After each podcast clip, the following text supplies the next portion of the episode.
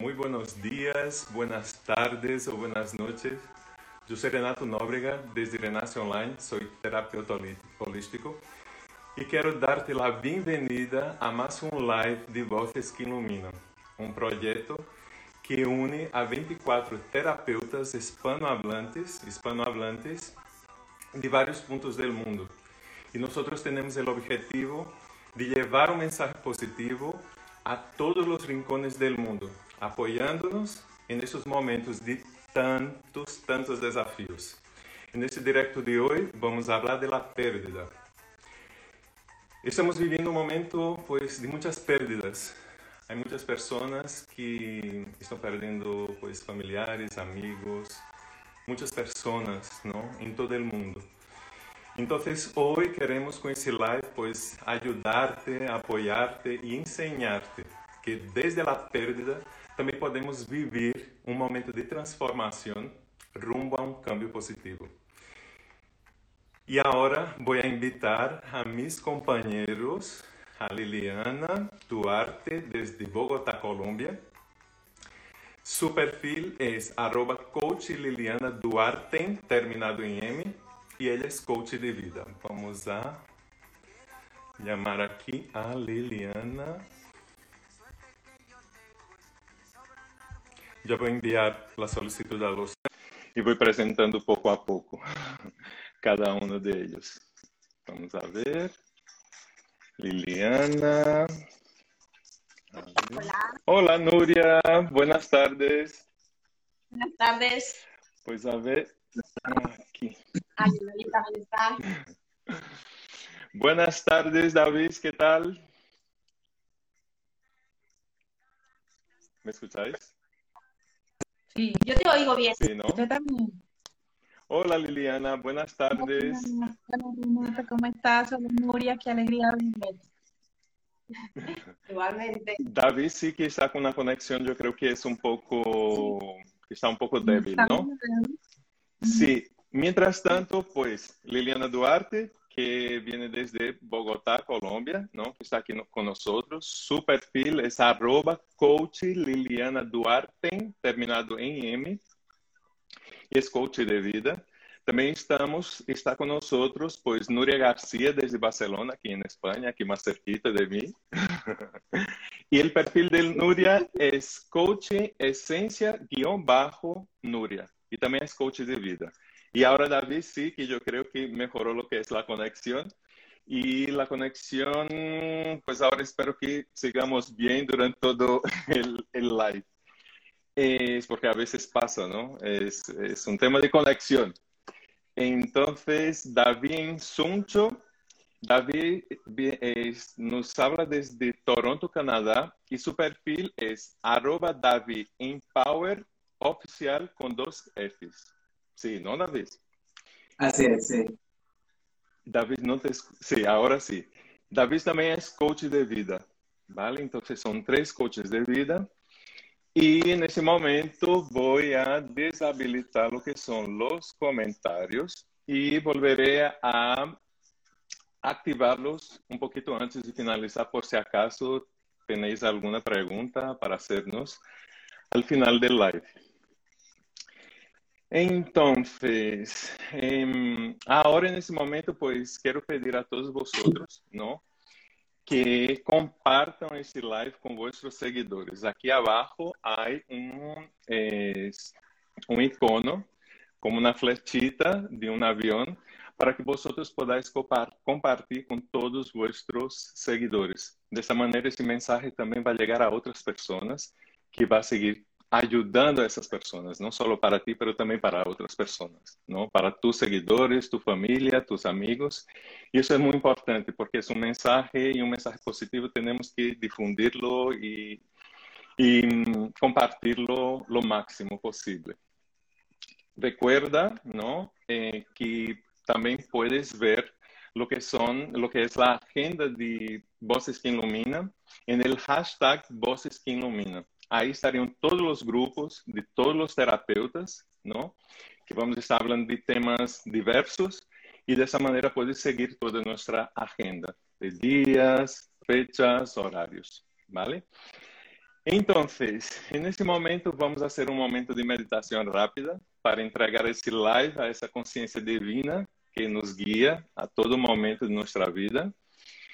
E queria pedir a todos vosotros, pues, que cerréis os ojos, que empecéis a respirar, a cambiar um pouco a, a música, não, a canção. Essa canção é muito bonita porque pone que a vida é um momento e sempre me gusta começar o que são os lives com ela. Agora vamos a esse momento mais tranquilo. E vamos entregar esse, este live com muito amor a esta consciência divina, a Deus, ao amor. E neste momento, sei que a energia e a sabedoria da vida está dentro de mim e todo lo criado.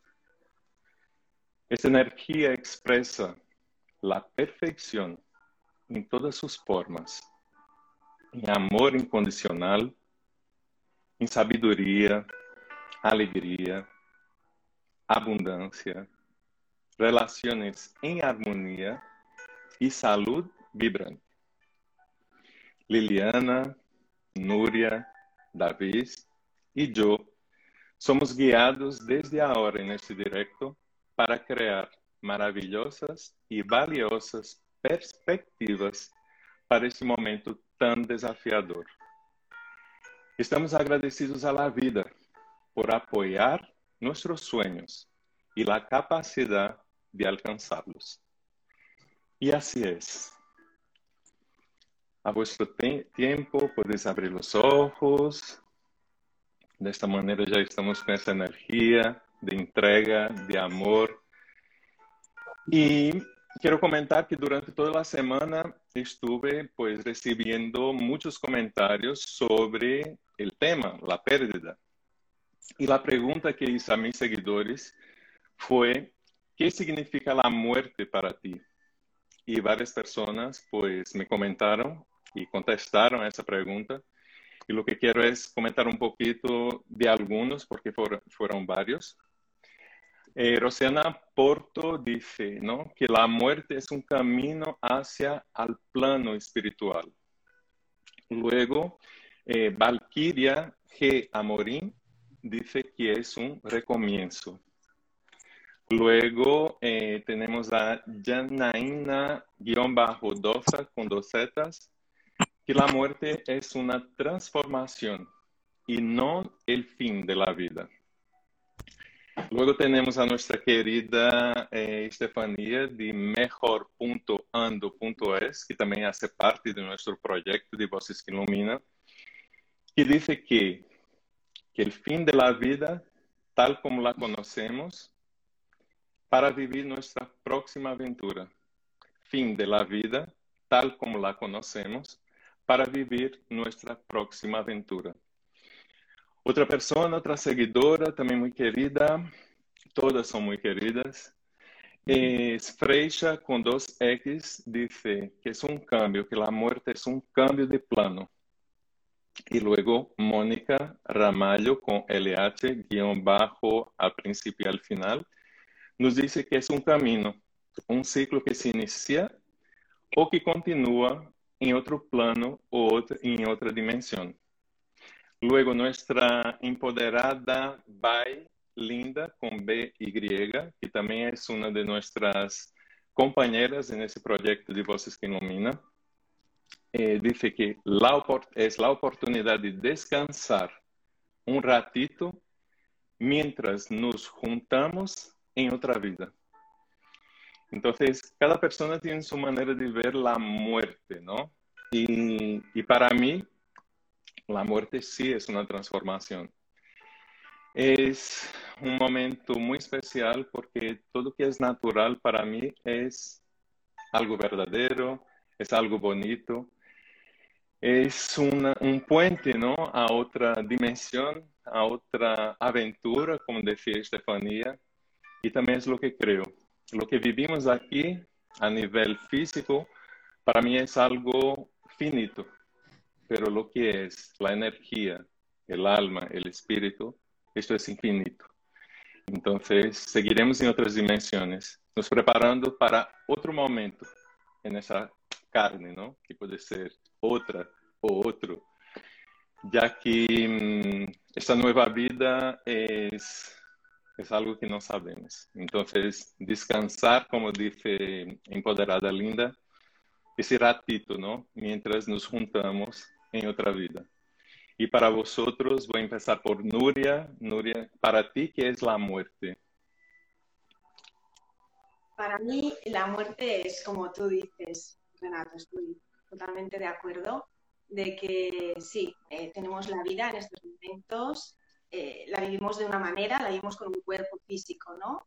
Pero para mí el cuerpo no, no lo es todo, ¿no? Cuando si uno se pone a pensar de todo lo que siente aquí dentro, de lo que hay, del amor, de momentos que tienes como unos, unas, unas, sensaciones muy bonitas de, de, vivencias, eso que hay aquí dentro no puede dejar de existir. O sea, en cuanto al cuerpo, sí, está claro, pero pasamos a otro plano. No sé exactamente lo que nos encontramos ni qué hay más allá, pero para mí es que es impensable, ¿no? O sea, esto que tenemos dentro continúa, o sea, es otra forma de vida.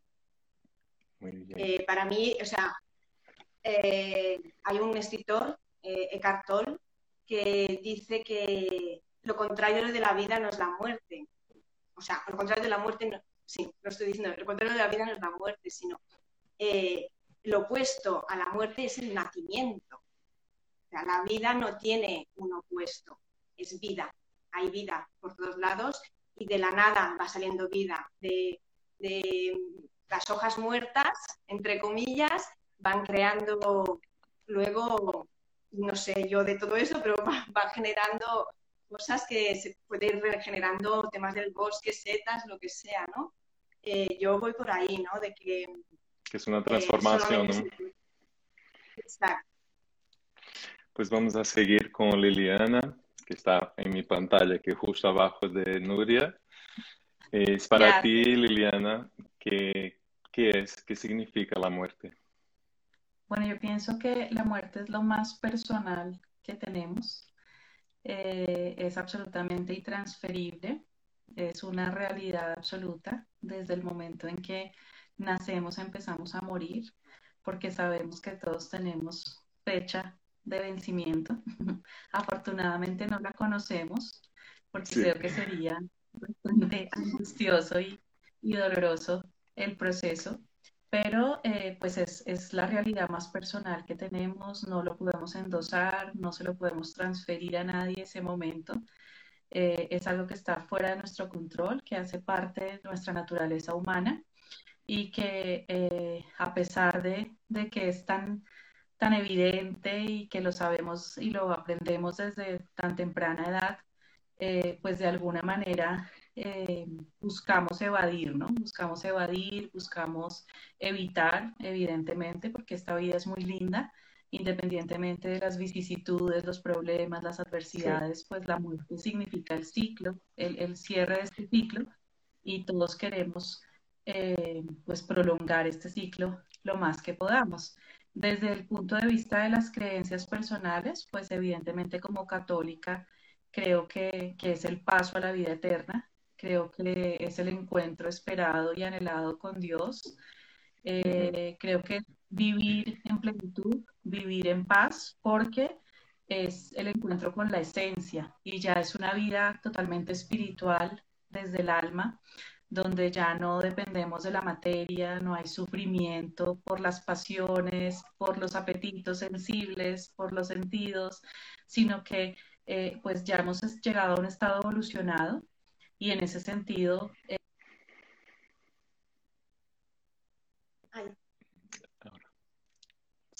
pienso que significa absoluta paz, serenidad, eh, el, el paso que se da después de la muerte a la vida eterna. Eh, por ahora sigo esperando que se tarde bastante ese paso, eh, porque aunque, aunque sé que, que, voy a estar muy bien después y que quiero eh, poder estar con Dios y en plenitud, pues siento de verdad que acá hay mucho por hacer y mucho por vivir. y, que es bonito estar acá. ¿Y David? ¿Qué significa la muerte para ti, David? Bueno, hola a todos. ¿Sí me escuchan? Sí. Sí. Muy bien. Este, bueno, primero que todo yo quisiera hablar un poquito de la palabra muerte. Yo creo que la palabra muerte eh, tiene una connotación bastante fuerte, también este, una carga energética muy grande. Esa palabra la hemos usado por muchísimo tiempo, siglos y siglos, y siempre con esa connotación negativa, ¿no? Con, con esa eh, idea de que ahí termina todo, de, que es una pérdida, de que, no hay nada más allá. Entonces, primero que todo, yo creo que tenemos que cambiar ese, esa, esa palabra, empezar a, usar otra palabra. A mí me gusta mucho que es la trascender, nosotros trascendemos, ¿no? Eh, esa es una palabra que no está tan cargada eh, eh, energéticamente en forma negativa. yo creo que implica más movimiento que, que, una terminación, como es la palabra muerte.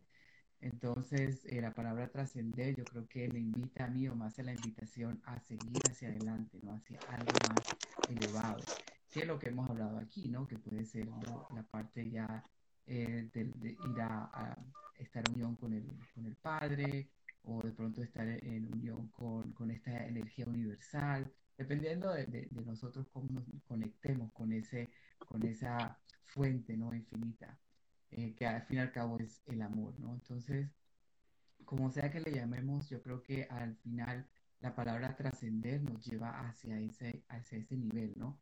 hacia ese nivel de amor incondicional, de, unión con el Padre, de ser una sola cosa con todos. Entonces, eh, por eso me gusta usar esa palabra más y, hago la invitación de que de pronto cuando hablemos de, que alguien trascendió, no digamos pues se murió, sino que trascendió, pasó a otro nivel, y ahí empezamos a, eh, psicológicamente o en nuestra psique ya empieza como que a cambiar todo, y empezamos a sentirnos un poco más tranquilos, ¿no? Entonces, por ahí empecemos, ¿no? Con ese cambio de, palabra. Y, bueno, pues la verdad que eh, la muerte para mí, como digo, es, es una, es trascender. Eh, yo lo veo como cuando, eh, como el agua, ¿no? El agua es, lo podemos verlo en su estado, pues líquido, en su estado gaseoso. Entonces, igualmente nosotros, ¿no? Estamos en este estado ahorita donde vemos nuestro cuerpo físico, pero en realidad podemos estar en otro, en otro estado, ¿no? Un estado más eh, espiritual o más gaseoso, ¿no? Eh, entonces, este, yo siento que es eso, es como que trascender o transmutar hacia otro estado eh, y ya no lo veo como, como algo terminado, que, como que ya se acabó aquí, ¿no? Sino más bien es que ya cambie de estado. Y por otro lado, como decía Nuria, nosotros somos más que este cuerpo, ¿no? O sea, nosotros estamos tenemos nuestra parte espiritual, nuestra divinidad, nuestra alma, eh, entonces todo esto eh, nos conforma a nosotros, pero el cuerpo como tal es solo un pedacito de lo que realmente somos, ¿no? Y, es, y pues lo necesitamos, porque si no tenemos este cuerpo no podemos interactuar con las cosas físicas de este mundo. Entonces, eh, por eso es que necesitamos este, este canal o este, yo le digo el uniforme, ¿no? Yo me pongo el uniforme, vengo aquí a la tierra, me pongo el uniforme de este cuerpo y empiezo a interactuar con todo, porque hay muchas cosas, como dice Liliana, esta vida es muy bonita, hay muchas cosas que nosotros debemos disfrutar de esta vida, pero tenemos que usar este cuerpo, ¿no? Pero en realidad no somos eso, somos más que eso, ¿no? Y, y uno se da cuenta de eso cuando empieza de pronto a, darse cuenta de que en su conciencia, ¿no? De que, ok, pero ¿dónde está la conciencia ubicada? ¿Quién sabe dónde está la conciencia ubicada? Realmente, no hay un pedacito en el cerebro que dice, aquí está la conciencia, vamos a quitar eso, ya no tienes conciencia. Eso no, todavía que yo sepa, no, no lo han localizado. Entonces, como, como vemos eso, nosotros somos ese pedacito que no está en ninguna parte de este cuerpo físicamente. Eso es lo, que realmente somos. Entonces, cuando empezamos a verlo de esa forma, yo creo que empezamos a ver la muerte o esta parte de trascender diferente y, y, nuestro corazón empieza como a latir más suave, empezamos a tener más esperanza, ¿no? Decir, ok, esto no se acaba aquí. Y, y hay algo que, que yo siempre, eh, bueno, no siempre, la verdad, pero últimamente eh, lo, lo, hago como una analogía, ¿no? Esto de trascender cuando uno está pequeño, ¿no? Eh, independientemente de dónde estés, estás en tu casa, estás con tus padres o estás con la persona que te está cuidando, independientemente de la situación del hogar, ¿no? Pero estás en una casa, estás resguardado con la casa, en la casa y tienes a esta persona que te está cuidando.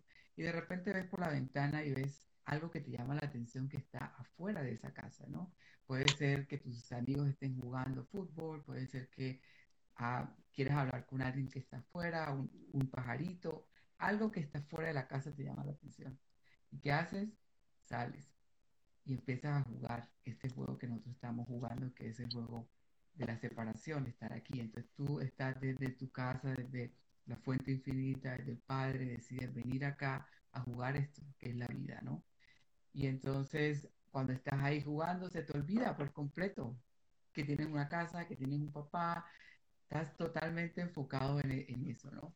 Entonces, cuando ya lo haces consciente que, ups, tengo que regresar a mi casa porque me están esperando mis papás, es cuando regresas realmente a tu casa. Entonces, con esa analogía en la que yo, yo veo la parte esta de trascender, ¿no? Venimos a esta tierra, a este plano terrenal, eh, donde empezamos a jugar este juego y tenemos subes, subidas y bajadas, pero al final estamos, estamos invitados a regresar, a regresar a la casa del Padre. También como católico también pienso eso de regresar a nuestro, a nuestro hogar en el cielo, ¿no? Que es con, con, nuestro, con nuestro Padre. Entonces, básicamente eso es lo que yo pienso que es trascender o que es, pues, ya la parte esta de la, de la muerte, ¿no?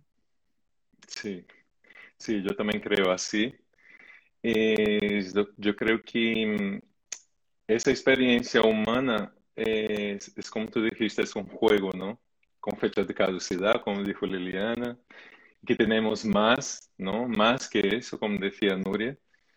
Em, y creo también en esa, en esa trascendencia desde una perspectiva muy verdadera de vivir, eh, vamos a decir, de haber vivido situaciones, pues, diferentes para algunas personas, pero que para mí no es nada raro como por ejemplo el tema de los viajes astrales, cuando sales de tu cuerpo y observas tu cuerpo en tu cama durmiendo y que te da un pánico cuando ves porque quieres regresar y no puedes. Entonces yo eh, hablo desde una perspectiva de experiencia vivida, como también de las señales, de ver esa energía que está en esa otra dimensión. Enviar mensajes, como tú también que eres un canalizador de mensajes. Entonces, todo eso eh, me comprueba, al menos a mí, por mis experiencias, que sí que hay algo más, ¿no? Nosotros somos la fuente también. Si somos parte de ella, también somos, eh, vamos a decir, infinito como esta fuente, ¿no? Entonces, eh, pasado el tema de la muerte, ¿no? Lo que significa la muerte, hay algo que va Mm, de la mano de la muerte con el tema de la pérdida, que es el duelo, ¿no? Es el proceso que nosotros pasamos en cuanto humanos, un proceso psicológico, ¿no? Cuando enfrentamos lo que es la pérdida. Y eso va a pasar mmm, a todos nosotros, ¿no? A, algunos ya pasó, otros no. Y cada experiencia es de duelo es diferente, porque esta pérdida va en relación al sentimiento que tenías con esa persona, ¿no?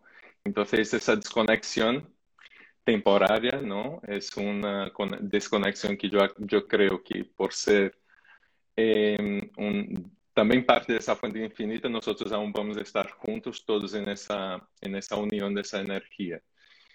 Y y para muchas personas sí que ese momento que estamos viviendo es muy difícil por ese duelo, porque a veces pasa con personas que están perdiendo el padre, la madre, toda la familia. A las historias del COVID son historias muy desafiadoras, ¿no? Por así decirlo, poniendo una palabra que sea, sea menos dura, ¿no? Pero es una invitación a probar también de esa experiencia. Cuando nosotros decidimos o cuando Dios decide que nosotros vamos a llegar a ese planeta, es para vivir esas experiencias con todo el amor, sin miedo. Porque como yo dije al principio, es un proceso natural. Entonces, no, no necesitamos tener miedo.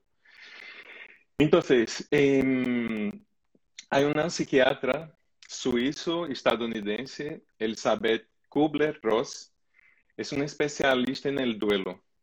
Ella explica que nosotros pasamos por cinco etapas en este proceso de duelo.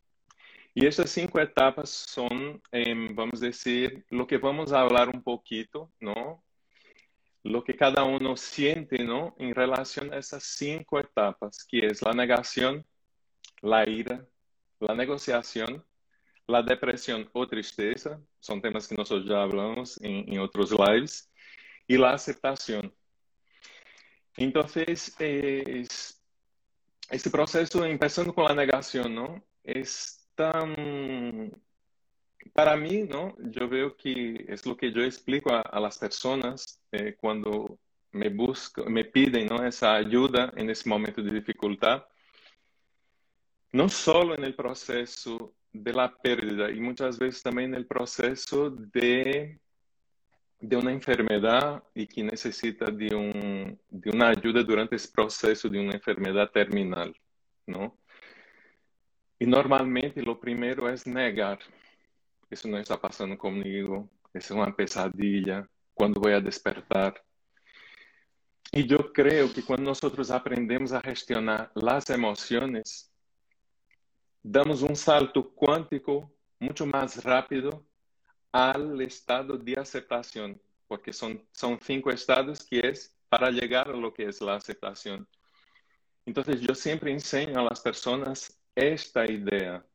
Não é que não viváis as emoções, pero como eu trabalho desde uma gestão de emoções hacia lo positivo, Cuanto antes yo salgo del estado negativo, en este caso de la negación, mejor es, porque yo empiezo a transformar esa experiencia en algo positivo, en algo bonito. Entonces la negación es el primera, la primera etapa de ese proceso de duelo. Y, y que es natural, ¿no? Todo es natural porque somos humanos y estamos en esa experiencia viviendo todo, ¿no? Y es un poquito lo que yo veo, ¿no? Que, que cuando nosotros gestionamos las emociones de una manera adecuada, nosotros conseguimos saltar ya sin pasar por todo ese proceso de, las cinco etapas, ¿no? Y lo más interesante de ese proceso, eh, de esas cinco etapas del duelo, es que determinadas personas pueden quedar atrapadas en alguna destas fases, dessas etapas. E aí é quando um processo de duelo pode ocasionar um, um problema psicológico, psiquiátrico, físico, não? Então, é muito importante que as pessoas, a, a pessoa que está aqui nesse momento vendo nosso live, que se está passando por esse processo de negação, observe essa negação até que ponto porque esa negación tiene que ser temporaria. No puedes quedar en esa negación, porque si no, no vas a vivir esa transformación que llega con la aceptación. Y, y en el momento que veas que esa, esa negación te bloquea y te impide, porque es lo normal lo que pasa, ¿no? Es como, no puedo creer que esa persona ya no está aquí, entonces como que hay un bloqueo porque nunca viviste esa, esa emoción, ¿no? Que va concentrada pedir ajuda, não? Pedir ajuda, pedir ajuda é importantíssimo para que nós consigamos superar quanto antes e chegar a essa aceitação de uma forma transformadora. Então, um pouquinho sobre a negação é como veo, sabes, uma parte inicial, pero que podemos vivirla e saltar se conseguimos gestionar essas emoções. E tu, Núria, como vês esse processo de de negación de la muerte, de una pérdida, mejor dicho. Yo supongo que, bueno, es la, es la primera parte, está claro, y claro, es, es muy fuerte cuando te enteras de que una persona que es muy allegada a ti o, bueno, cualquier persona, ¿no? Que, que pierde la vida. Em, yo, a ver, yo, yo os tengo que, contar que en mi, en mi experiencia, yo he tenido personas que se me han muerto, está claro, pero por el momento, de momento, ninguna persona muy, muy cercana a mí o muy amiga mía no, no me ha pasado, ¿no? Entonces, no he podido realmente vivir ese proceso como traumático, como duro o como me haya costado mucho, ¿no? Sí que se me ha muerto gente, pero creo que lo he podido pasar bien por, por el hecho de que no tenía esa cercanía, ¿no? Pero bueno, a mí precisamente os quería comentar una cosa de que hace dos semanas eh, me llamó mi hermana y me dijo que me tenía que dar una mala noticia, que un amigo nuestro, al cual hace como siete años o ocho que no, que no veía, y es un amigo que estuve pues un tiempo, ¿no? Convi mm, experimentando con él, por decirlo de una forma, ¿no? O vivir, viviendo la vi- medio año o así. Estuvimos en una, una colla, una gente, unos amigos, y me dijo que, bueno, que este amigo había ingresado en el hospital eh, con un ictus y que ya había ingresado mal y que, que ya sabían que, estaba conectado a una máquina, que el cerebro ya no estaba. Y claro, en ese momento, ¿qué me pasó? Primero es, primero, no pude ser, tal cual, la negación, porque dices, wow, es una persona joven, más joven que yo, que de golpe le pase esto, qué fuerte. Sí.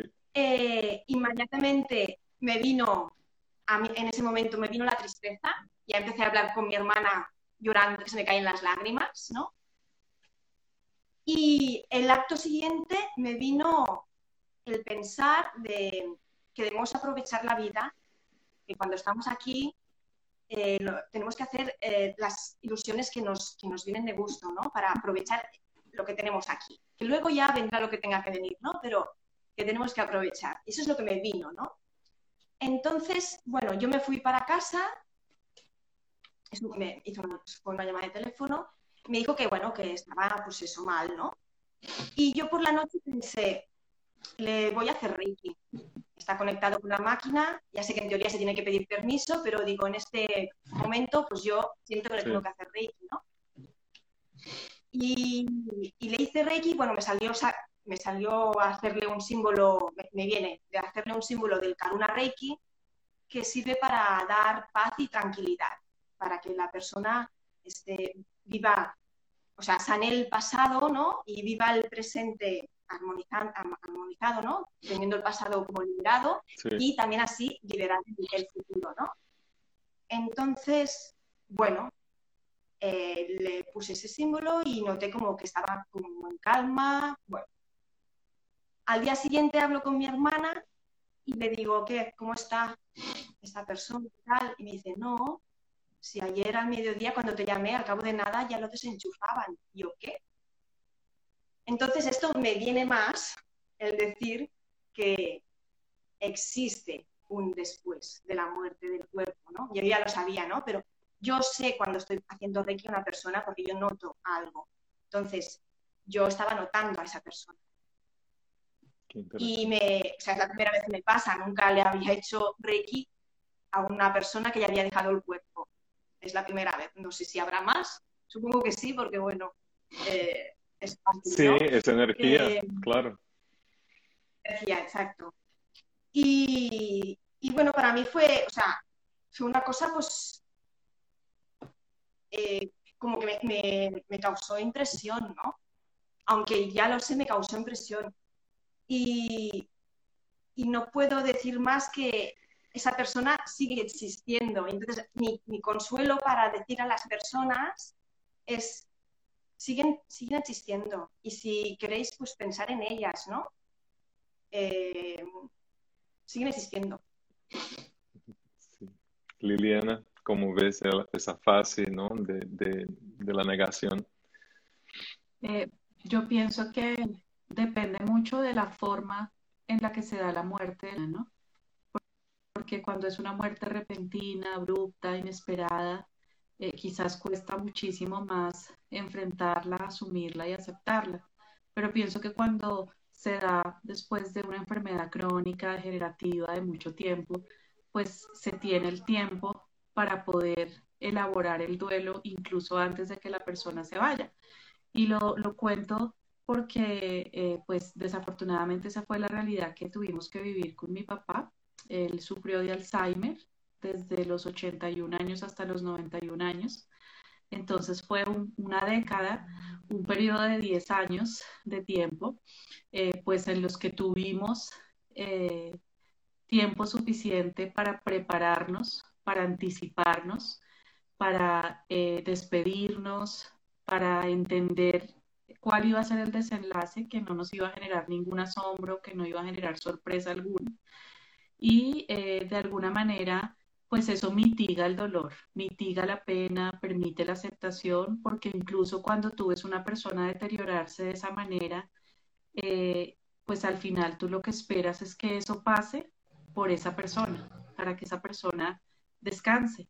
Creo que de ahí el término descanse en paz, para que esa persona eh, deje de sufrir, deje de, padecer, porque pues una enfermedad tan prolongada evidentemente no es calidad de vida eh, para, para, ningún ser humano.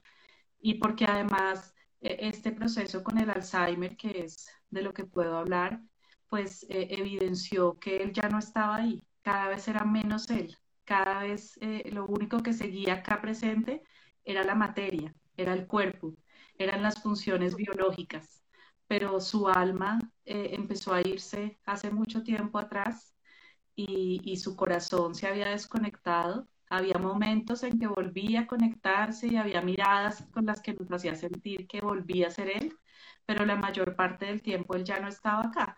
Entonces creo que sí marca mucho la diferencia en términos de, de esa fase de negación, la forma en la que se da la muerte, en la que se presentan los hechos eh, pues porque es, muy distinto eh, una noticia inesperada, eh, la desaparición repentina de un ser querido, a una muerte vaticinada, esperada. creo que es, importante hacer esa diferencia.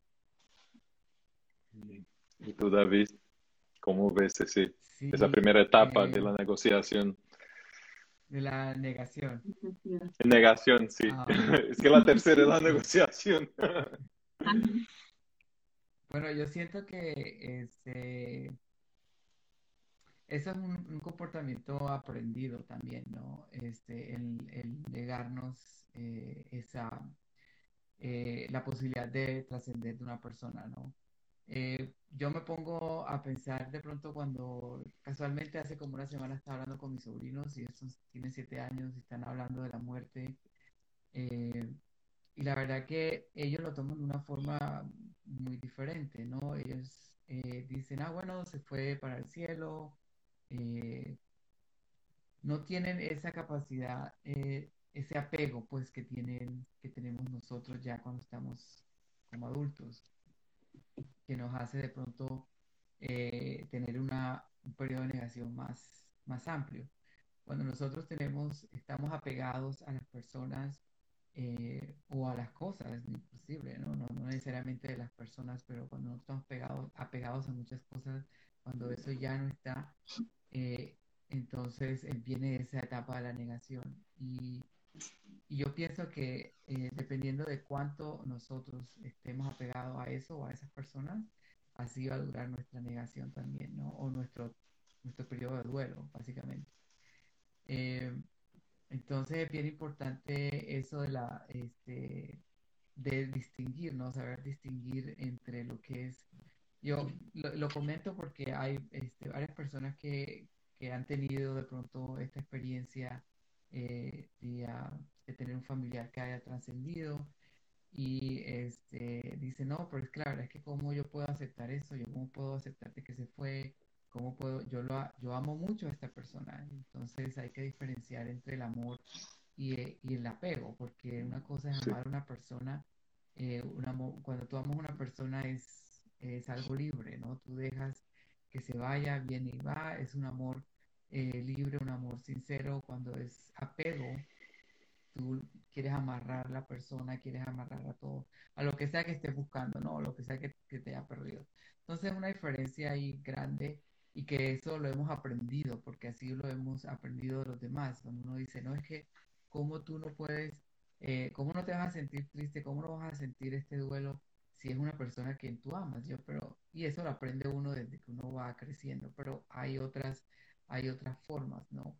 Y ahí viene ya pues toda la parte de la sociedad, cómo vemos nosotros la muerte, cómo nosotros podemos o tenemos que actuar delante de la, de, de la muerte, de un episodio como tal. Entonces, sí es cierto que biológicamente tú sientes esa, ese duelo, esa parte, esas emociones, pero también tiene, tiene mucho que ver como, yo creo que la duración de este periodo, de, estas etapas de negación, ira y todo, va a depender mucho de cuánto nosotros le vamos, eh, cuánto nosotros lo vamos a hacer, por, qué, tan, qué tan largo le vamos a dar a, a esas etapas, ¿no? Y entonces vienen ya los miedos de que no, es que si yo, yo tengo que sentirme mal porque se me acaba de morir esta persona, ¿no? O yo me tengo, entonces empieza uno a cuestionarse ese tipo de cosas cuando, y empieza uno a, ya no empieza a hacer eh, pues eh, el duelo como tiene que ser, sino que ya uno empieza a, a, ponerle como que otras cosas ahí más de la mente, más de la lógica, más de, de qué dirán, de, cómo yo me tengo que actuar, cómo yo tengo que sentir y no dejamos fluir pues todas estas emociones que teníamos que fluir, que seguramente fluirían más rápido si no le podemos todo este tipo de cosas, ¿no? Eh, exacto, pero en cuanto a la negación, pues la verdad es que eso es algo natural, ¿no? Algo natural nosotros está y no está, o sea, es algo que nosotros no, no, a mí me pasó cuando estaba muy pequeño, cuando estaba como de 18 años, eh, se perdió un amigo, un buen amigo, y la verdad es que lo primero es que tú no, tú no crees, o sea, no crees que haya pasado. Y, hasta ahí, a mí me pasaba de que lo veía de pronto en las esquinas y decía, oh, porque todavía uno está en ese periodo de la, de la negación, ¿no? ¿Por qué? Porque uno todavía piensa de que, de que hasta ahí va a ser, que a uno ya no puede, como dice Nuria, que uno puede por el, por el pensamiento eh, conectar con esa persona, ¿no? Entonces ya las cosas se hacen diferentes, ya la negación es más pequeña, dice, ah, no, pero simplemente ahora no lo voy a ver físicamente, pero puedo conectar con esa persona a nivel espiritual, a nivel emocional, o a través de la energía, ¿no? Entonces, eh, sí, como dices tú, Renato, esta parte de la negación va a depender mucho de, de esto, ¿no? O sea, si lo vamos a dejar, y si vamos a estar en este periodo por mucho tiempo, por un, un periodo más corto, ¿no? Entonces sí es una decisión que también nosotros podemos tomar. Es que aunque sea, ¿no? Es difícil, que sea nuevo, eh, la tristeza es, es natural, ¿no? Ese sentimiento, la negación, el proceso de duelo.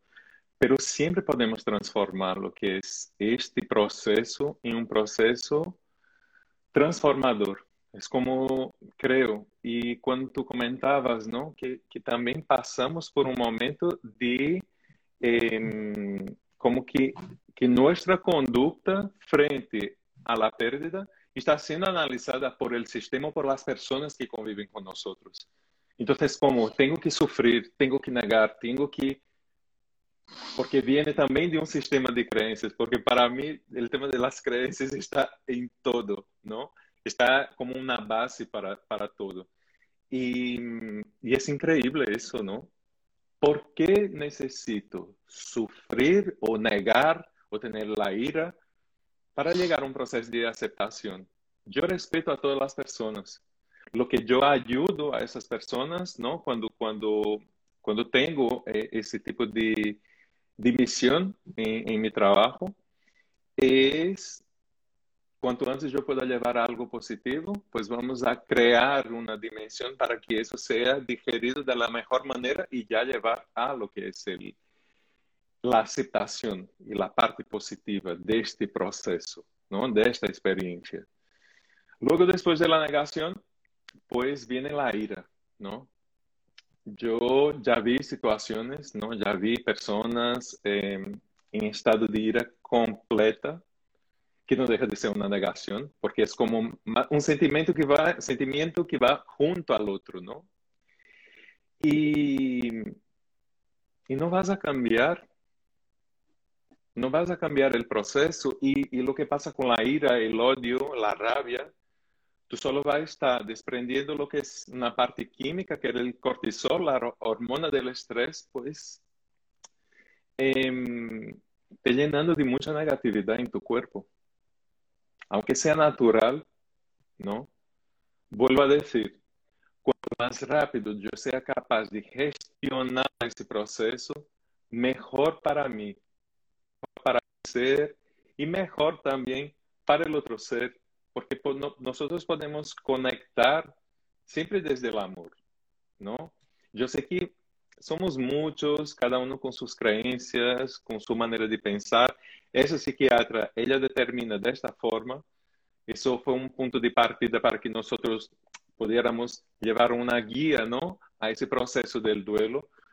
Pero eh, la ira para mí es como un sentimiento tan tan desnecessário em um processo de duelo, porque eu só estou sumando a algo mais duro, mais negativo, e que eu sei que essa habilidade, a lo mejor eu eh, passei a, a, a, ter essa habilidade com o, com o tema da morte, porque eu vivi, eh, como Liliana comentava, o tema do pai, eu vivi uma morte de minha abuela de uma forma muito intensa e que parecia como um curso que eu estava fazendo, porque eu vivi toda a enfermidade.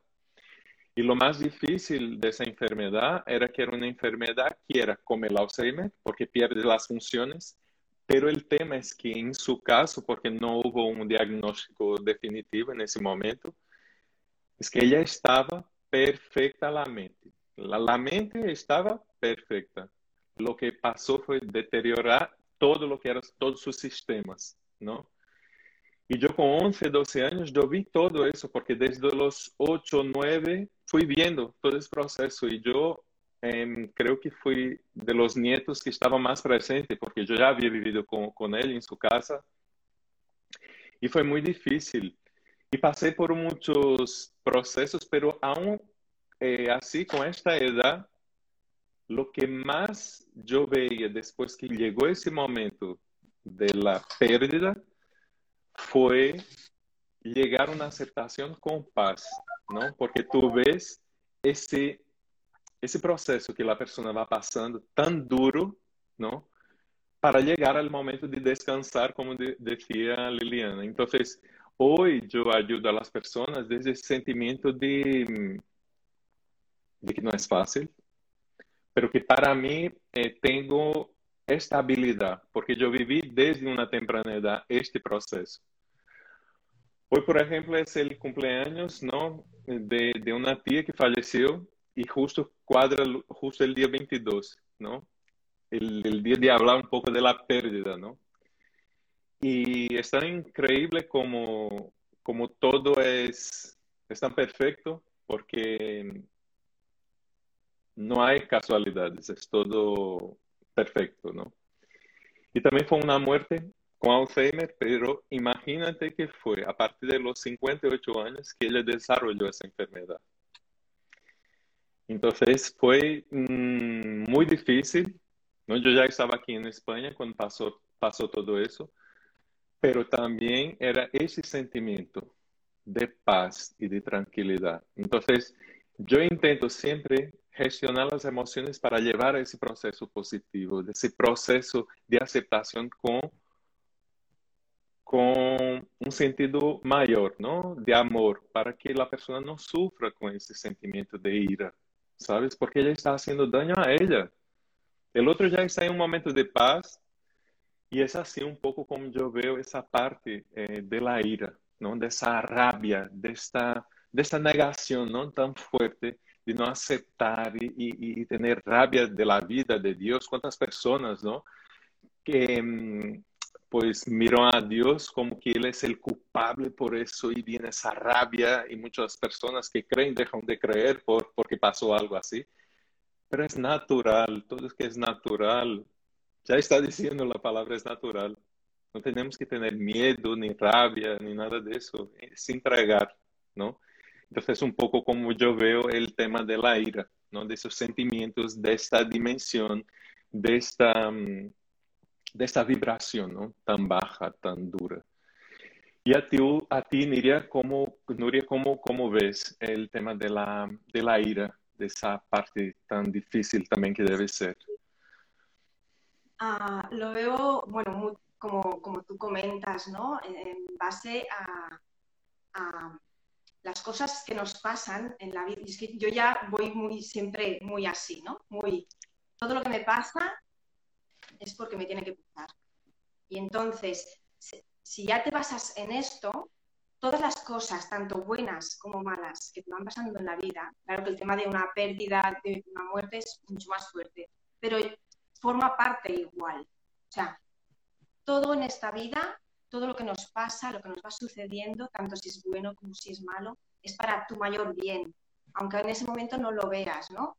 Eh, si es una cosa, entre comillas, que le llamamos buena, pues genial. Si es mala, entre comillas, no es que sea mala, es que tenía que pasar algo para que tú cambiases, aprendieses algo nuevo, te hicieras más fuerte, eh, vieras las cosas de otra manera, em, tengas otras creencias, etc. etc ¿no? Entonces, eh, yo lo vivo todo mucho desde la aceptación de todo, de todo lo que me pase, hasta la, más, la mínima chorrada de que se me cae un vaso o de que pierdo el autobús, hasta la cosa más grande, todo, todo lo veo así, me tiene que pasar y me pasa y lo vivo de esta forma.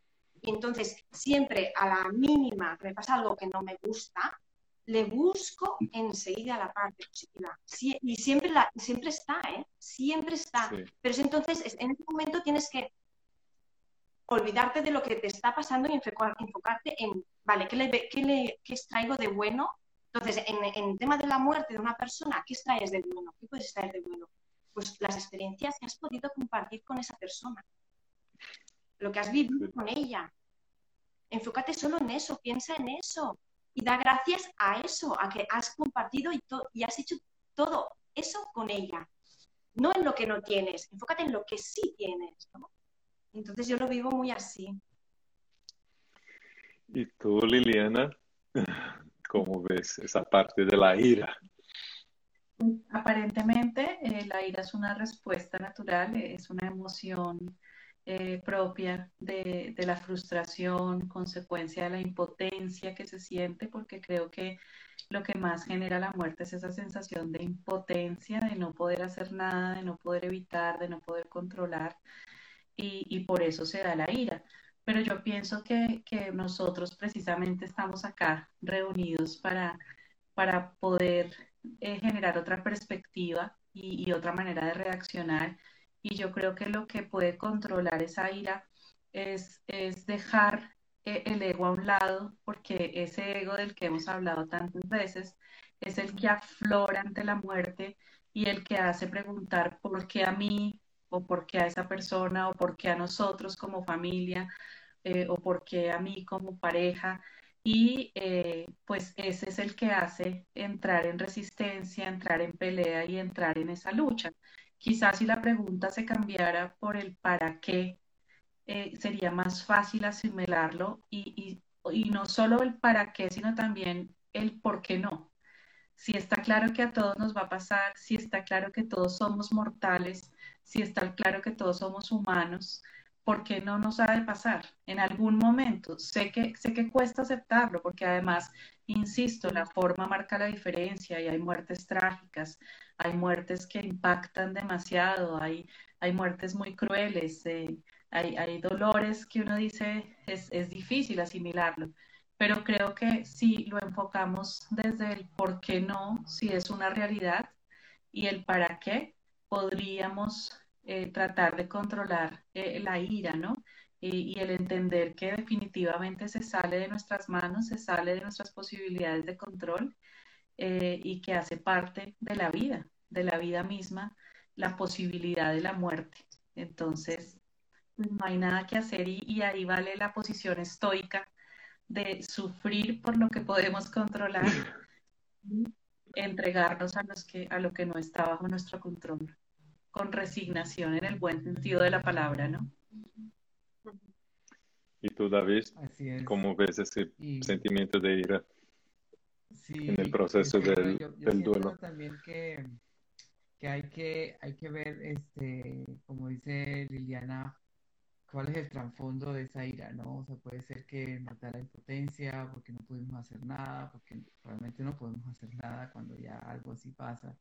Eh, pero también está esta parte de, de, sen- de la ira con nosotros mismos, de la rabia con nosotros mismos por no hacer lo que nosotros deberíamos haber hecho antes de que esa persona trascendiera, ¿no? Por ejemplo, eh, yo escucho mucho que la gente se dice, pero es que ya no puedo decirle que lo quiero o la, la quiero, ya no puedo pedirle perdón, ya no puedo perdonar, ya no puedo... Entonces, todo este tipo de culpas que nosotros sentimos cuando una persona trasciende, también lo podemos como que eh, confundir con ira, ¿no? O decir, ¿sabes qué? Lo, o sacarlo en forma de ira, ¿no? O sea, me da mucha rabia no poder haber, ya se fue, no pudo haber hecho eso. Es preferible sentir ira que sentirse culpable, en fin. Entonces hay que ver, hay que ver por qué es que se, se está ocasionando esa ira, ¿no? Y trabajar sobre eso. Eh, y como dice Liliana, pues la verdad es que la mayoría de las veces, y todas las veces, yo creo que está involucrado esa parte del ego, incluso en la culpabilidad, ¿no? Porque ahí uno se está culpando a uno mismo de pronto de este tipo de, no dedicarle tiempo, de no, de, de no hacer lo que queríamos hacer antes de que esa persona trascendiera, pero es también parte del ego, ¿no? Porque eso era lo que la otra persona tenía que vivir tal cual como tenía que vivirlo, de pronto así era, ¿no? Entonces, es decir, sabes que pues las cosas pasaron así, así deberían de pasar por alguna razón. Siempre hay un, hay un, hay un, este, un bien mayor. Entonces uno, uno debe pensar que las cosas pasan como pasan por ese bien mayor, por esa organización que existe en todo el mundo, ¿no? Entonces, cuando uno ve que una persona muy cercana a uno trasciende, hay que aunque, aunque la gente es muy difícil, pero hay que agradecer de que ya pasó, esa persona pasó a ese nivel, a un nivel más alto. ¿Por qué no agradecer eso? ¿Por qué nosotros en vez de, eh, pues, de, de ponernos eh, tris- tristes o, con este, este problema del duelo, decir, bueno, ya trascendió, ya está en un plano más, más alto, ya está con todos.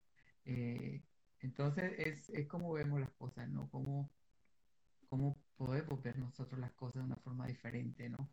Sobre todo para, como dice Renato, no pasar por estas cinco etapas eh, y que nos tomen cinco años o tres años, ¿no? Sino que Mm, pasar por estas Sí. cinco etapas que sean un poco más benévolos, sobre todo más benévolos para nosotros mismos, que son los que realmente lo que estamos aquí en la tierra, ¿no? En este plano terrenal. Ya la otra persona está en otro plano terrenal eh, que no le importa ni siquiera ya los apegos que nosotros tenemos aquí en la tierra, no le importa nada que lo que existe aquí en la tierra. Entonces, esa es otra cosa, también otra forma que podemos verlo es, bueno, ya esta persona trascendió, yo me quedo y seguramente tengo que hacer las cosas eh, de una forma más benévola para mí porque eso es lo que la otra persona quería, ¿no? Entonces, este, sí, eso es lo que básicamente eh, lo que digo yo acerca de la ira, es una ira confundida, de pronto es culpa, de pronto es impotencia, entonces tenemos que ver qué es lo que hay ahí. Quiero comentar, ¿no? Que, que aunque sea las ocho y media, ¿no? Seguimos con nuestro planning, ¿no? Es para no acelerar el proceso y para que nosotros podamos ayudar a esas personas desde esa perspectiva, pues, completa de lo que nosotros teníamos programado. Si a algún momento se cae la live, volvemos y, y continuamos, ¿vale? Yo voy a intentar acelerar un poquito, pero no con ese sentimiento de que, uff, ahora ya son 60 minutos y ya está. No, porque ese trabajo es un trabajo desde el amor y tenemos que, al menos yo veo, que entregar de esa forma, ¿no? de esa forma completa, porque nosotros estamos aquí para sí llevar esa luz a las personas y llevar de esa manera completa, ¿sabes? Es... Entonces quería comentar que si acaso pues se corta el live, pues nosotros volveremos, que yo creo que no, ¿vale? Entonces, es, pasado la ira, ¿no? Nosotros entramos en una fase de negociación que ya es una cosa como, es eso, mmm, ¿qué voy a hacer ahora de mi vida?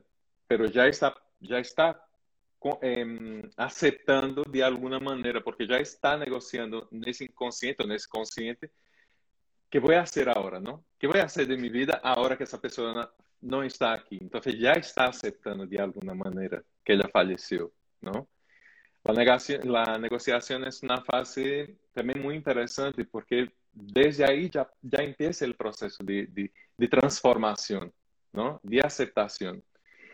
Y, ya empiezas con todo eso que vosotros comentasteis, pues de pensar en las cosas buenas, pensar en, en, en, lo que fue bonito de esa relación, de lo que aprendí con esa persona, de lo que, que, que enseñé a esa persona. Entonces, es una fase muy bonita. Y añadiendo ¿no? el proceso de negociación, depresión, que la depresión Mm, yo estuve observando que es más un tema de tristeza, ¿no? Es la falta, como, como David hablaba, ¿no? Del apego, ¿no? Que yo no tengo eso más aquí a mi lado.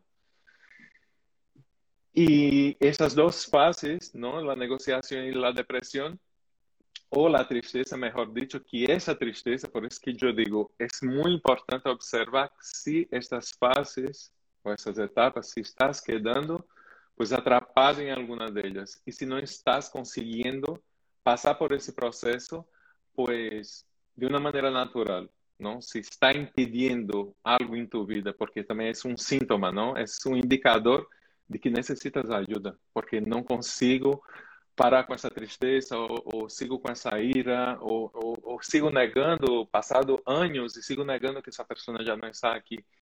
Então, é muito importante, não? eh, observar esse sentimento para conseguir e pedir ajuda, não? Porque um, quedar-se atrapado nessas fases pode ocasionar um problema, pois, psiquiátrico, por exemplo, não? Que pode ser uma depressão muito profunda. E, e no caso de la, de la tristeza, não? Eh, podemos estar tristes pero vivir esa tristeza con una perspectiva, como yo, yo dije, ¿no? de transformación. Yo estoy triste, yo voy a un sitio que esa persona acostumbra, tenía la costumbre de ir conmigo a ese sitio y me, y me recuerda a esa persona, ¿no? Ella ya no está aquí, yo me siento triste, pero no una tristeza que me, me impida de seguir viviendo y que siga de, de evolucionar en mi vida. Entonces, es muy importante observar esa tristeza, vivirla, porque las emociones son para ser vividas, pero no quedarse atrapado en, esa, en, esas, en esas etapas, ¿no? Entonces, es, podemos hacer pues un, una unión entre el, periodo de negociación y de tristeza. Eh, Nuria, ¿cómo ves eh, la, la negociación y esa etapa, no asociado un poco o, con la tristeza, que es algo natural, ¿no? Que es cuando nosotros perdimos.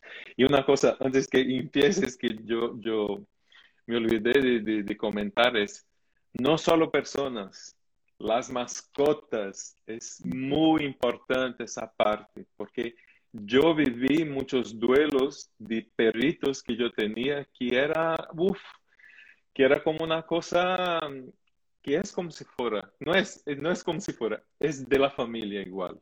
Es una pérdida muy fuerte. Es muy fuerte también el tema de, de, de las mascotas. Entonces, era, ese era un punto que yo no quería olvidar de, de, comentar a las personas que nos están viendo, que no es solo una pérdida de una persona, una mascota también, para mí es, es un, una persona de cuatro patitas. Ahora sí, ahora me callo. Sí. Yo te diría que a lo mejor ya en esta época de negociación tristeza, que ya estás más encaminado a la aceptación total, como que a lo mejor eh, llevarlo como eh, a la creatividad, ¿no? O sea, de, ya no estar siempre enfocado en la muerte de esa persona, sino cómo lo saco yo esto, ¿no? ¿Cómo lo saco? ¿Cómo lo puedo sacar? Si, si me gusta pintar, si me gusta bailar, pues esas aficiones que tienes, que a lo mejor las habías dejado, pues a lo mejor te pueden ir bien en este momento, ¿no? Para desactivar esto y estar contigo y a lo mejor estar con esa persona, no lo sé, eso ya depende de cada uno, ¿no? Eh, lo viviría así, de esta forma, ¿no? En plan, eh, ya no estamos tan en, para no estar tan en la tristeza, ser consciente de que tienes que ir haciendo pasitos, cosas diferentes para que te vayas saliendo de ahí, ¿no? Eh, como hacer un, un, pequeño stop en el duelo, ¿no? Y de, vez en cuando decir, va, hoy voy a salir con los amigos y voy a ir a divertirme. Ya sé que estoy, que me cuesta, pero hacer también el esfuerzo este. No te lo digo cada día, ¿no? O lo que solías hacer antes, pero como ya empezar a llevar tu, o sea, tu, vida rutinaria a la normalidad, ¿no? No teniendo siempre en la mente eso que, te ha sucedido. Y Liliana, ¿cómo ves esas dos etapas? Y eh, bueno, yo, yo pienso que eh, ayuda mucho también pensar eh, qué esperaría de ti la persona que se fue y cómo esperaría que reaccionarías.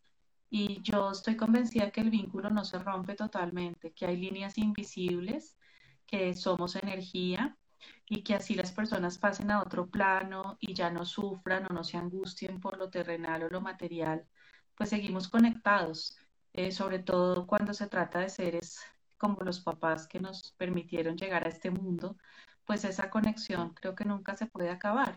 Entonces, eh, yo lo que creo es que se trata de pensar eh, esta persona que esperaría de mí, eh, le gustaría que yo estuviera ante su trascendencia, como dice David, ante su partida. Y creo que eso ayuda bastante, ¿no?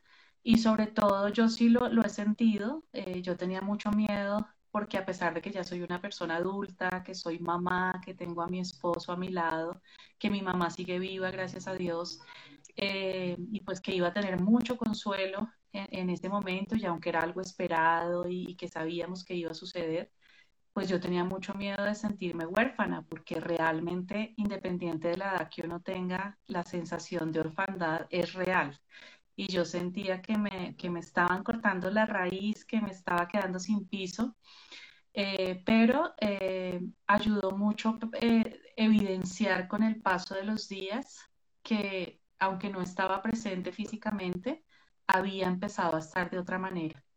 Y eso es algo indescriptible, que creo que solo cuando se vive se puede comprender. Pero es que ahora de repente no puedo verlo, no puedo oírlo, eh, no puedo abrazarlo, pero eh, cuando de pronto escucho una canción, siento que él está ahí y que quizás él quiso que la oyera para recordarme que sigue presente en mi vida. O a veces ante un paisaje, depende del vínculo, pienso yo, que se tenía con la persona, depende de lo que esa persona representaba, de lo que era y del legado que te dejó y que, y que nunca desaparece. Es una cosa impresionante.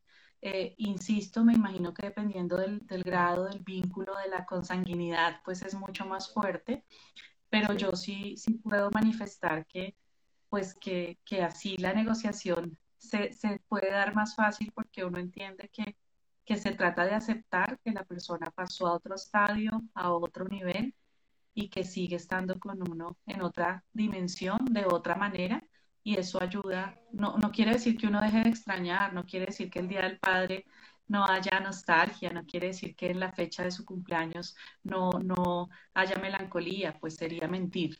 Pero se logra, se logra vivir con paz, se logra aprender a vivir sin la persona físicamente, materialmente hablando, y se entiende que, que la conexión ahora es mucho más profunda y que ahora sí que es para siempre, porque es de corazón a corazón. Sí, muy bonito. Ok. ¿Y tú, David? Este, sí, yo pienso que eh, aquí lo importante es saber que cuando llegamos a esta etapa hay muchos factores que influyen, por ejemplo, eh, para personas que están, que dependen o dependían de esta persona que se fue, eh, se les complica un poco más este parte de la, de la, de la negociación, ¿no? Porque es ahora qué voy a hacer con mi vida, que estoy sola, que estoy solo, que cómo hacer con la casa, voy a hacer con los hijos. Entonces eso se complica un poco más eh, para, este, para estas personas. la parte de la negociación y empieza de pronto ya la parte de la, de la tristeza a pegar un poco más porque entonces empieza a decir, ¿por qué me pasó a mí? ¿Por qué esto me pasa esto? ¿Por qué? You know, entonces empieza este tipo de, de culpabilidad, ¿no? También culpando de pronto a Dios, culpando a la gente. Entonces hay que ver también, trabajar en eso, ¿no? También las culpas también nos llevan a un, a un periodo de tristeza. Entonces hay que trabajar primero en ese tipo de cosas, ¿no? O sea, primero como que tener este todo, al menos eh, la, la, nuestras necesidades básicas cubiertas, tener a alguien al lado de nosotros, eh, no estar solo, porque eso también agrava la situación. Entonces, este, sí, cubrir ese tipo de necesidades primero, perdonarnos también, hay que perdonar las cosas que no hicimos o que hicimos eh, para poder dar esos pasos adelante. Y sobre todo, hay que cortar con, con esos lazos de una forma benévola, porque a veces uno piensa de que porque ya no pienso en ellos, ya no los quiero, ¿no? O porque ya no están en mi mente, ya no los quiero. O porque salgo a tomar con mis amigos, los estoy ofendiendo. Entonces, todo este tipo de cosas no debemos de creérnoslas, ¿no? Es simplemente nosotros estamos en este plano terrenal y ellos ya están en otro lugar donde no necesitan nada de eso. No necesitan eh, que nosotros no, no, tomemos o si tomemos o lo pensemos o no lo pensemos o nada de eso, ¿no? Entonces lo importante es, es nosotros, es que eh, los que nos quedamos, los que nos quedamos en este plano terrenal siguiendo eh, aprendiendo, ¿no? Se, seguir aprendiendo de las situaciones que nos pasan eh, y de lo que, lo que yo digo siempre con a, mis, a las personas con que yo hablo de este tema es cortar lazos, ¿no? Cortar esos lazos eh, con estas personas de una forma benévola, es decir, no necesariamente cortar los lazos invisibles que dice Liliana que son bonitos de conservar, no esos lazos que nos unen con la energía de la otra persona, ¿no? Pero son los lazos que no nos hacen bien, como son los que nos causan problemas, ¿no? Entonces, cortar esos lazos, eh, hay una forma eh, que la que yo uso en, en, la parte, pues ya con mis asesorías, que es preguntando o conectando con el arcángel eh, Miguel, él nos va a ayudar a cortar esos lazos de una forma benévola y que no nos sintamos nosotros de pronto este, que estamos haciendo algo mal, ¿no? Entonces es bien importante eso. Eh, esto nos va a ayudar en la parte de la negociación y la parte de la tristeza, porque como decimos, el amor es lo único real y estar atados a otro tipo de sentimientos no nos dejan avanzar. Sí, es. es. verdad. Y pues una vez que nosotros pasamos por esas cuatro fases, por fin llega la aceptación, ¿no? Y la aceptación es, es un momento tan bonito, ¿no? Porque por eso que yo digo, si conseguimos gestionar antes, ya pasamos directamente a ella. Y así no sufrimos, no tengo, tenemos rabia, no, no pasamos por un proceso tan duro que puede ser un proceso de duelo. Eh, yo siempre comento a las personas que yo sé que el tiempo es algo muy particular para cada persona, pero yo siempre digo, vamos a pensar dentro de un año. Porque en ese año, yo creo que el primer año es el año cuando tú estás viviendo justo lo que decía eh, Liliana, ¿no? El día del cumpleaños, el día del padre. Es como que es el primer, primer movimiento de, emocional frente a esa pérdida durante todo ese año. Es como si fuera realmente la, las, las cuatro estaciones, ¿no? Que esa persona no está contigo allí. Entonces, es como un movimiento de transformación.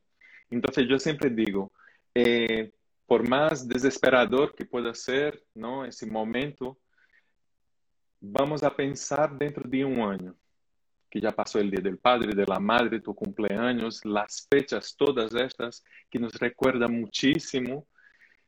Y pasar ese año es como que se repite. Y cuando se repite, pues es mucho más fácil de gestionar lo que son esas emociones. Y yo creo que la aceptación o un luto o un, el duelo, más o menos dura ese periodo de un año, ¿no? Por, por determinar, vamos a decir, eh, un periodo de tiempo. que, por ejemplo, yo hablando con mi madre eh, sobre ese tema de las pérdidas, ¿no? Y me decía, ya pasaron más de 20 años que falleció mi abuela y mi abuelo, y decía, es el dolor que sigue ahí. Nosotros aprendemos a gestionarlo, pero sigue ahí, porque es como decía eh, Liliana, son, son los seres, ¿no? Que trajeron aquí en ese mundo con tanto amor, entonces es, es un proceso que sigue ahí, porque aprendemos a gestionar estas emociones y, y no es dejar, eh, eh, vamos a decir que no, no dejo de quererlos, porque voy a salir con, como decía, porque si no va a ser un luto eterno, como muchas personas hacen eso. Hay muchas culturas que una vez que la mujer o el hombre, no sé, fallece, pues la pareja, pues es como que ya no vive. ¿no? Yo veo, por, por ejemplo, aquí, ¿no? En algunos pueblos, eh, aquí en Galicia y también en Portugal, pues las señoras todas de negro y a lo mejor pasaron 10 años así. Nosotros tenemos esta vida para seguir, para continuar, buscando siempre esa, ese recuerdo positivo pero sabiendo que nosotros estamos aquí y tenemos que vivir esa vida. Esa vida es un regalo. Todos los días es un regalo, ¿no? Nosotros despertamos y podemos hacer tantas cosas maravillosas. Y como vosotros decíais, también es cómo esa, esa persona quería verme después de su muerte, ¿no? Y también comento un poco en el caso de las personas que se alimentaban de rencor, porque nosotros hablamos siempre de una muerte de personas queridas, ¿no? De, de entes queridos y familiares, pero hay personas que se alimentaban de sentimientos muy, de una vibración muy baja y ahora no tiene esa persona para descargar ese sentimiento. Libera ese sentimiento, porque solo el amor es lo que nosotros eh, podemos guardar de verdad para que, que, nuestra evolución sea la mejor posible. El rencor, la rabia, no, ya pasó, ya no vale más la pena estar con el sentimiento de culpa, que también puede pasar, como decía David. Eh, entonces, la fase de aceptación, también una aceptación con propósito, ¿no? Un propósito de, de transformación, como por ejemplo de personas que a partir de la muerte, ¿no? de, pues, de un familiar que falleció de cáncer. Pues esa persona pasa a crear comunidades, a crear asociaciones para ayudar a otros a vivir esa experiencia de una manera más positiva. Entonces, es, es muy bonito cuando nosotros vemos esa transformación por un propósito mayor, ¿no? Entonces, la fase de, de aceptación es un poco como yo veo, ¿no? Siempre con un propósito positivo. En tu caso, Nuria. Sí, tal, totalmente de acuerdo. Es que no, no sé qué añadir más, porque estoy totalmente de acuerdo con, con lo que dices. No, no puedo decir nada más. Liliana. Eh, pues eh, sí, definitivamente la fase de aceptación es, es, necesaria, se llega a ella, así nos demoremos, así nos tardemos, así queramos retrasarla. La naturaleza es tan sabia y la vida está tan bien diseñada que en algún momento terminamos aceptándolo porque la misma vida nos, nos obliga a hacerlo, no, no nos da paréntesis para que todo se detenga y se congele, sino que nos exige seguir, salir, responder y, y, y eso hace que terminemos aceptando lo que pasó y aprendamos a vivir con él, ¿no? Porque quizás si, si, si la vida se detuviera y nos dijera cuánto tiempo necesita para elaborar su duelo y acá lo esperamos, pues nadie regresaría porque seguramente nos enfocaríamos en eso y solamente nos permitiríamos llorar, que también hay que hacerlo, evidentemente, y, y nos encerraríamos.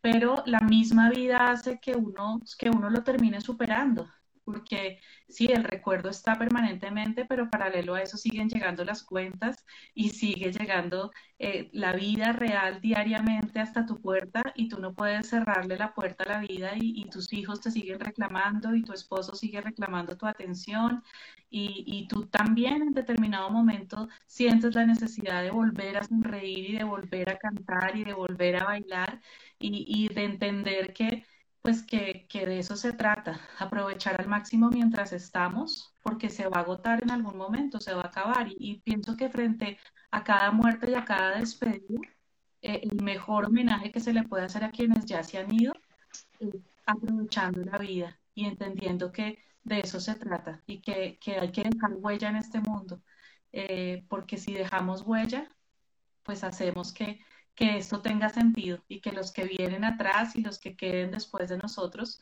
eh, pues repitan una humanidad que valga la pena, ¿no? Sí. ¿Y tú, David? Así es.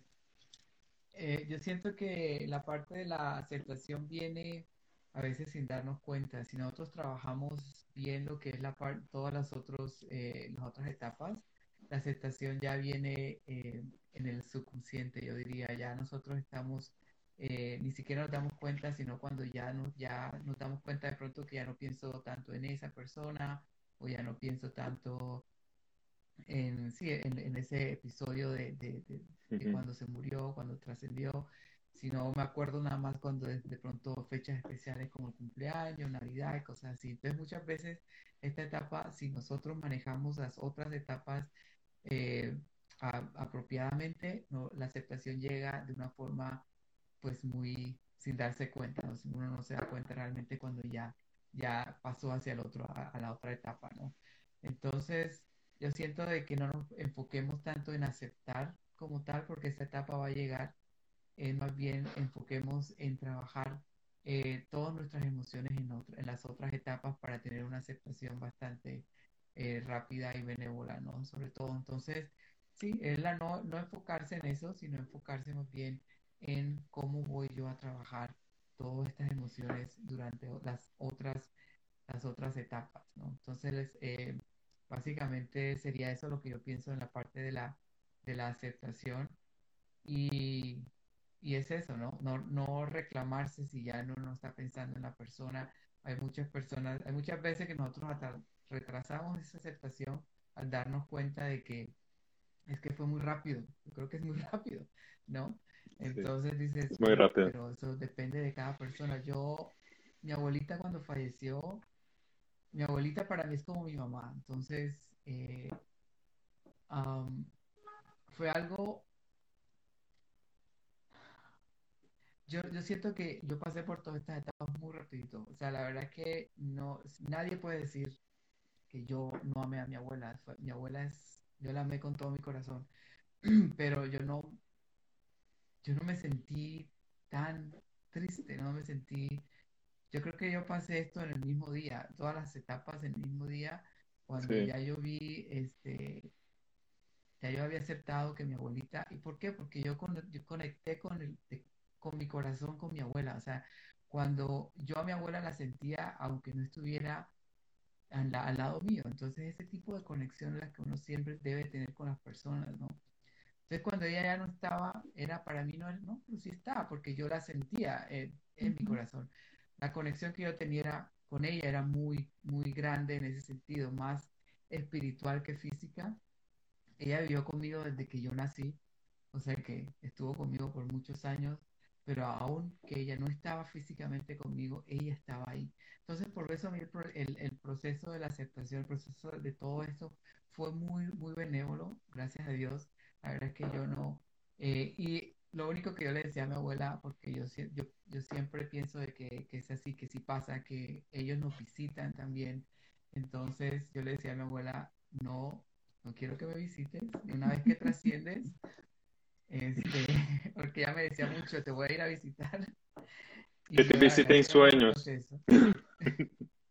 Pero sí lo hacía, ¿no? Sí lo hacía. Este, muchas veces la, este, sentía su presencia, sentía su energía eh, y hablaba con ella, ¿no? Este, decir, ya sé que estás ahí, qué bueno, gracias por estar conmigo siempre. Entonces, eso a mí siempre me, me, me ayudó y yo siento que fue por la conexión que yo hice con ella, fue una conexión de corazón a corazón. Yo yo no, era más, no era, no era tanto físico, sino que emocional, como que espiritual.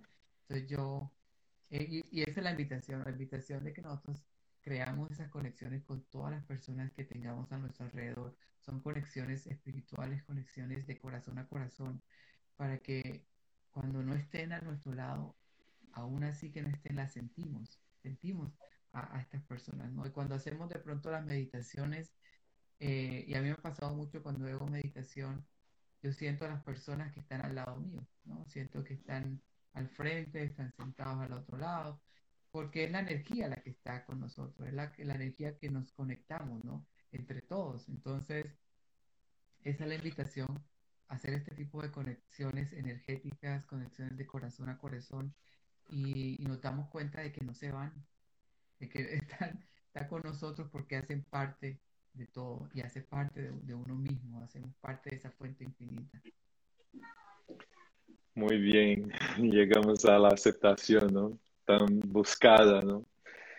Em, pues lo que quería ahora era pedir a cada uno de vosotros si tenéis algún consejo para esas personas que están pasando por este momento, ¿no? Alguna herramienta, algo, algo sencillo, ¿no? Porque sí que ya estamos con el tiempo, pero de manera tranquila, yo voy a comentar un poquito, pues, algo que ya fue comentado aquí eh, en, el, en el live, que es una afirmación que todo está siendo hecho por un bien mayor. Si yo trabajo esta afirmación para esos momentos, poco a poco eso va mejorando esa sensación de, pérdida, llevando a esa aceptación. Esto es una de las, de las de las afirmaciones más completas para ese tipo de proceso que uno puede pasar en su vida. Y hablando de las flores de Bach, hay una flor, eh, la verdad que son cinco flores, pero está en, una composición que se llama Rescue. Es una, mm, es una fórmula, ¿no? Es un remedio floral que nosotros eh, recomendamos para personas que están pasando por procesos, pues, de adaptación. Entonces puede ser muy indicado muy bien para ese tipo de, de, momento, ¿no? Entonces serían un poco las dos, las dos recomendaciones o consejos que yo puedo dar sobre una de las, las dos herramientas pues, de las que yo trabajo. ¿Tú, Nuria? Pues mira, yo en una ocasión eh, me, un terapeuta de constelaciones familiares, eh, me comentó de hacer una técnica, bueno, los que estamos ahí, que me gustó muchísimo. Eh, nos sentábamos, era en las estirillas, ¿sabes las estirillas? Es que no sé si es una palabra, vale, que a veces hablo, digo palabras catalanas. pues eh, nos sentábamos cada uno en una estirilla y te ponías tú en, en, una punta ¿no? de la estirilla y en el otro lado de la estirilla en teoría era el sitio de la persona que estaba muerta, ¿vale? Mm. Entonces lo que hacías, o lo que te decía el terapeuta que hicieras, era levantarte, sentarte en el otro lado de la estirilla y sin pensar, simplemente que te venga lo que tenga que venir y con un boli y un papel escribir lo que te viniera. Y a mí eso me fue muy bien. O sea, realmente no, las palabras no las escogí yo, o sea, me vinieron. Mm. y me venían de la otra persona. Y me sirvió mucho. A ver, eh, esto es muy particular y a quien le resuene lo puede probar, ¿no? Porque si no te resuena nada, pues ni lo vas a intentar, ¿no? Pero a mí me sorprendió muchísimo. Pensé, o sea, también os tengo que decir que pensé que no me vendría nada. Yo pensé, me va a salir nada. Y, y lo que me salió es que me venía algo de, de donde fuese, ¿no? Y me sorprendió mucho. Luego, compañeros que lo hicieron les salió luego de cuando se ponían en su sitio de cómo responder o, decir también algo a esas personas. A mí eso no me salió, pero que también, o sea, puede formar parte de la técnica, ¿no? Por un lado y por el otro. Muy bien. ¿Y tú, Liliana? Pues yo pienso que, la mejor recomendación es que uno sea sincero con uno mismo en, estos procesos de duelo, que, no se deje presionar, que no tenga referentes externos ni, se compare, porque cada miembro de la familia lo vive de una manera distinta o cada miembro de la colectividad que se ve afectada y no tiene sentido que uno se, compare y se exija a uno mismo y se sienta mal si ha llorado menos o más, porque cada quien lo resuelve y lo elabora de acuerdo con lo que es y con sus necesidades. Entonces pienso que es algo que también invita a la soledad, invita a un encuentro personal eh, y que, que, sí amerita muchos, muchos espacios y muchos tiempos en, que uno eh, siente la necesidad de mirar fotografías o de expresarse por escrito o de escuchar la música que esa persona escuchaba con uno o de ir a lugares que había recorrido con esa persona. Eh, pienso que, que, que, uno debe permitir que el corazón y la intuición le vayan mostrando el camino para ir elaborando el duelo. Y, y hay que oír eh, porque eh, el sexto sentido existe y es real y, y aflora en esos momentos y, y, hay que tenerlo muy en cuenta. Creo que esa es la mejor recomendación. Y en vida, en vida, antes de llegar al duelo, es, es cuando tenemos que explicar, cuando tenemos que abrazar, cuando tenemos que hablar, cuando tenemos que aprovechar y cuando tenemos que valorar a, los seres queridos, a los seres que amamos, eh, sin entrar en la angustia frenética de pensar permanentemente que se van a ir, pero sí muy conscientes de que son finitos eh, en esta tierra por lo menos y que en esa medida tenemos que aprovecharlos al máximo y entregarles lo mejor de nosotros cada día. Gracias, Liliana. Así es. ¿Y tú, David? Bueno, yo, yo diría que lo, lo importante aquí es, como dice Liliana, es un proceso individual, que no estemos eh, pendientes de cómo de las normas, ¿no? Que cuánto tiempo es, es bueno, cuánto tiempo debo yo durar en ese duelo, qué es lo que se recomienda, qué es lo que me dice la sociedad, qué es lo que me dicen mis familiares. Entonces no pensar en eso es saber que es un proceso individual y sobre todo pues este empezar a cambiar esos paradigmas, porque tenemos muchos paradigmas, eh, muchas formas de pensar que no nos está ayudando eh, en, estos procesos de, duelo.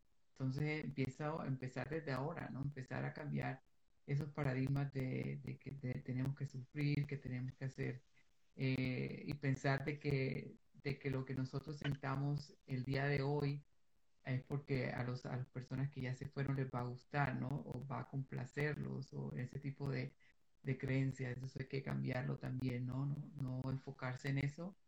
Es, ellos ya tienen otro proceso, nosotros tenemos este proceso aquí en la Tierra.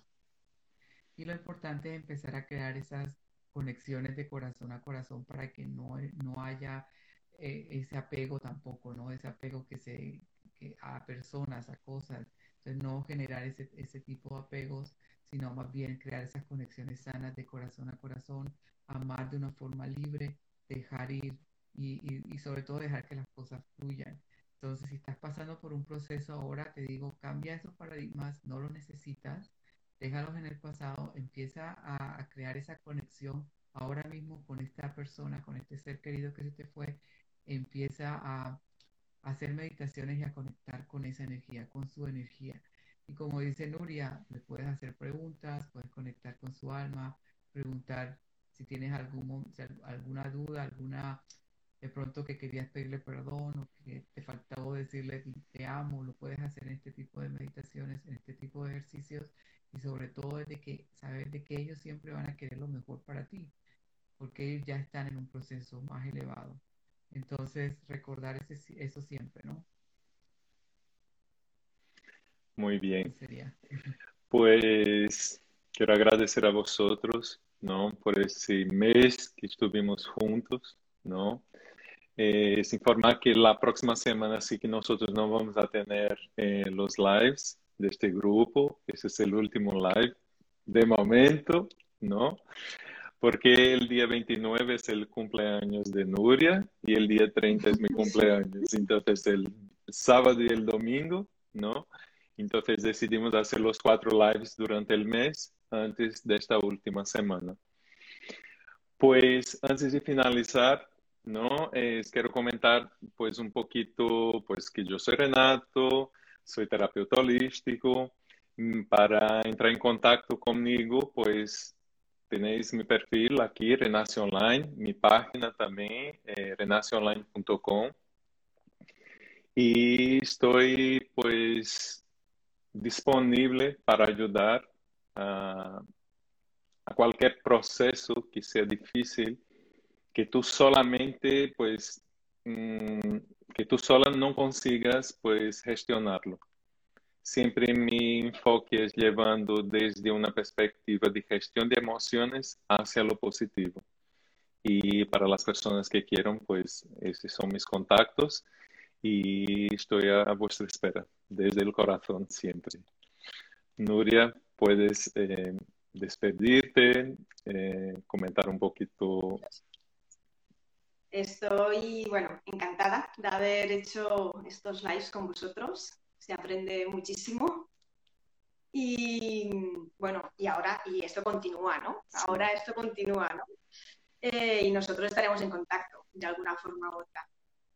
Y bueno, comentaros que yo, bueno, soy Nuria, eh, estoy aquí en Barcelona, soy coach de vida.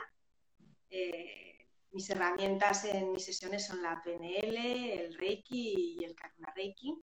Y a mí lo que me gusta es ayudar a las personas a, que se sientan en paz, ¿no? que sean ellas mismas, que muchas veces por creencias, por lo que dirá la sociedad, por miedos que tenemos de experiencias antiguas o de eh, pensarnos menos, pues no realizamos todo nuestro potencial, no lo utilizamos y, me gusta ayudar a este tipo de personas. Y eh, bueno, mi página web es Coach Esencia Nuria y mi Instagram igual. Y ahí tenéis pues más información. Gracias. Gracias a ti. Liliana. Bueno, pues Renato, una vez más agradecerte la convocatoria, el haber conformado este grupo para este proceso de estos cuatro lives en los que Creo que todos disfrutamos muchísimo, nos enriquecimos y, esperamos pues haber eh, iluminado las vidas de quienes nos escucharon y habernos convertido en voces que realmente hayan eh, resonado en sus corazones y en sus mentes para generar algún proceso de transformación. David, Nuria, encantada de conocerlos. Fue un placer haber compartido estos espacios con ustedes. Eh, seguramente la vida volverá a reunirnos porque esto no, no, no se dio para solo un momento y una etapa, entonces conectadísimos para lo que venga. Y pues nada, reiterarles a todos que eh, soy Liliana Duarte, coach de vida, filósofa, eh, y pues que bienvenido todo aquel que quiera eh, definir su vida, activar sus recursos internos, recuperarse, reencontrarse, conocerse y que aquí estoy para todas las sesiones online en las que pueda apoyar y aportar a su felicidad. Muchísimas gracias a todos. Gracias a ti. David. Gracias. Gracias a todos. La verdad que sí, una oportunidad muy, muy bonita estar aquí compartiendo con ustedes, sobre todo desde nuestra experiencia y sobre todo pues eh, tratando de ser esa, esa, esa voz ¿no? que ilumina para, para algunos, ¿no? Y muy agradecido Renato, este, y sobre todo me encanta el grupo Liliana, Nuria, estar con ustedes, la verdad que muy bonito, la experiencia fue bonita y lo sentí muy cerca a todos ustedes. Eh, su energía es súper bonita también. Entonces, gracias eh, por permitirme, ¿no? La, de compartir y estar aquí en este grupo tan bonito eh, de los cuatro, ¿no? Y bueno, yo soy David Ensuncho, eh, mi página web es davidensuncho.com y yo lo que hago, hago, eh, ofrezco, está en inglés, por eso tengo que escuchar en español. sesiones privadas, sesiones privadas sesiones con energía para sanar y también este, lo que es las sesiones bioenergéticas. Entonces, eh, los están interesados en saber un poquito más acerca de cómo sanar, cómo cambiar paradigmas, cómo crear una vida que, que sea más auténtica, pues los invito a que me contacten a través de mi Instagram, que es David Empowered Official y ahí este, puedo, a través de los directos o mensajes de directo, puedo yo con, este, contactarlos. Yo siempre ofrezco una sesión de 45 minutos gratis para saber cómo podemos trabajar juntos. Entonces, muy agradecido con este espacio. Espero que hayan encontrado algo bueno para dar ese paso eh, adelante, para poder cambiar esos paradigmas, esas cosas que, que no nos ayudan y que sobre todo pues pensar de que todo lo que estamos haciendo aquí es siempre para un bien mayor. Entonces, muchas gracias.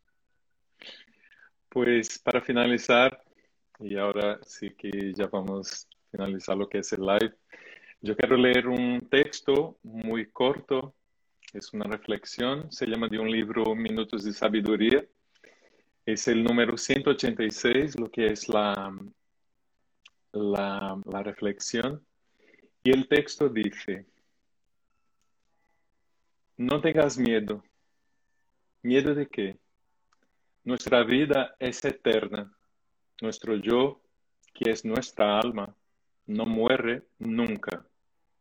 La vida continúa eternamente. Trata de sentir a Dios palpitar dentro de ti en los pensamientos que elabora tu cerebro, en la vida que late en tu corazón. No temas, porque Dios está siempre en ti. Sigue tu camino seguro y sereno y descubrirás a Dios en todo. Muchas gracias. Y hasta el próximo live.